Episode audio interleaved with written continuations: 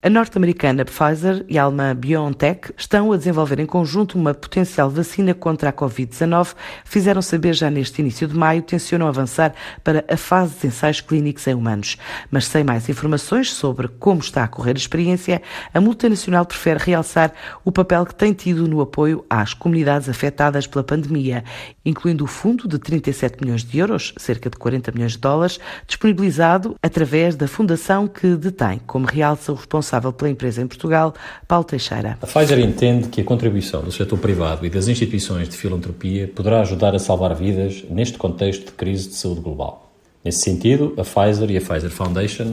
assumiram o compromisso de uma doação de 40 milhões de dólares para apoiar as necessidades das comunidades mais afetadas pela pandemia da Covid-19 em todo o mundo.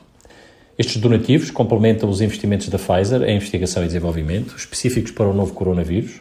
bem como o financiamento, no valor de 5 milhões de dólares, de iniciativas independentes de projetos na área do diagnóstico, tratamento e gestão global desta doença, através do programa Pfizer Global Medical Grants e que inclui Portugal.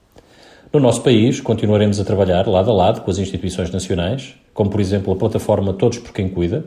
criada pela Ordem dos Médicos, Ordem dos Farmacêuticos e Apifarma, no sentido de identificar as maiores necessidades dos profissionais de saúde, fazendo chegar aos hospitais e centros de saúde os materiais necessários. E porque trabalhamos há mais de 170 anos para garantir a prevenção e o tratamento das doenças mais temidas do nosso tempo, estamos em parceria com a empresa alemã BioNTech